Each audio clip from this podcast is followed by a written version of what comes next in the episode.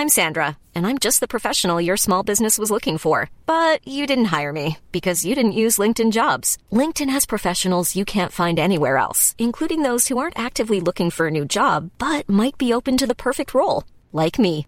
In a given month, over 70% of LinkedIn users don't visit other leading job sites. So if you're not looking on LinkedIn, you'll miss out on great candidates like Sandra. Start hiring professionals like a professional. Post your free job on linkedin.com/people today. Die Taten der Opfer. Ein Blick zwischen die Zeilen. Teil 1. Darf ich vorstellen? Kommissar Filippo Magnabosco. Vom Schreibtischtäter zum Kripo-Beamten. Filippo Magnabosco, man stelle ihn sich vor. Etwa 1,80 groß, übergewichtig, schlecht verheilte Pockennarben im Gesicht, die Haare in einem undefinierten Zustand und von aschbrauner Farbe, der Bart hätte dringend ein wenig Pflege nötig. Ginge man vom Äußeren aus, ist er nicht gerade der Mann, dem man zutraut, Mörder zu überführen und sie lebenslänglich hinter Gitter zu bringen. Tötungsdelikte waren ja auch nicht seine Aufgabe. Magnabosco war bislang im Innendienst der Polizia di Stato tätig und nahm gemütlich Diebstahlanzeigen auf.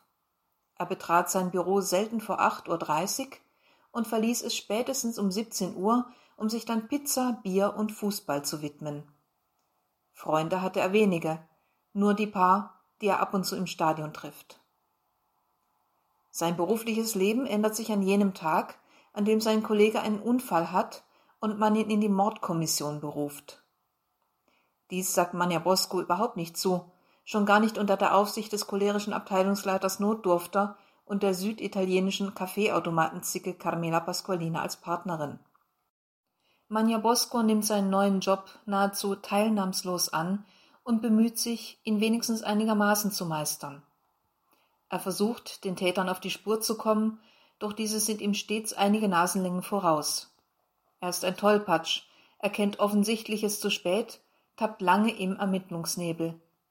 Wer den Roman liest, möchte den Kommissar wachrütteln, ist vielleicht dann und wann sogar von seiner Unbeholfenheit genervt.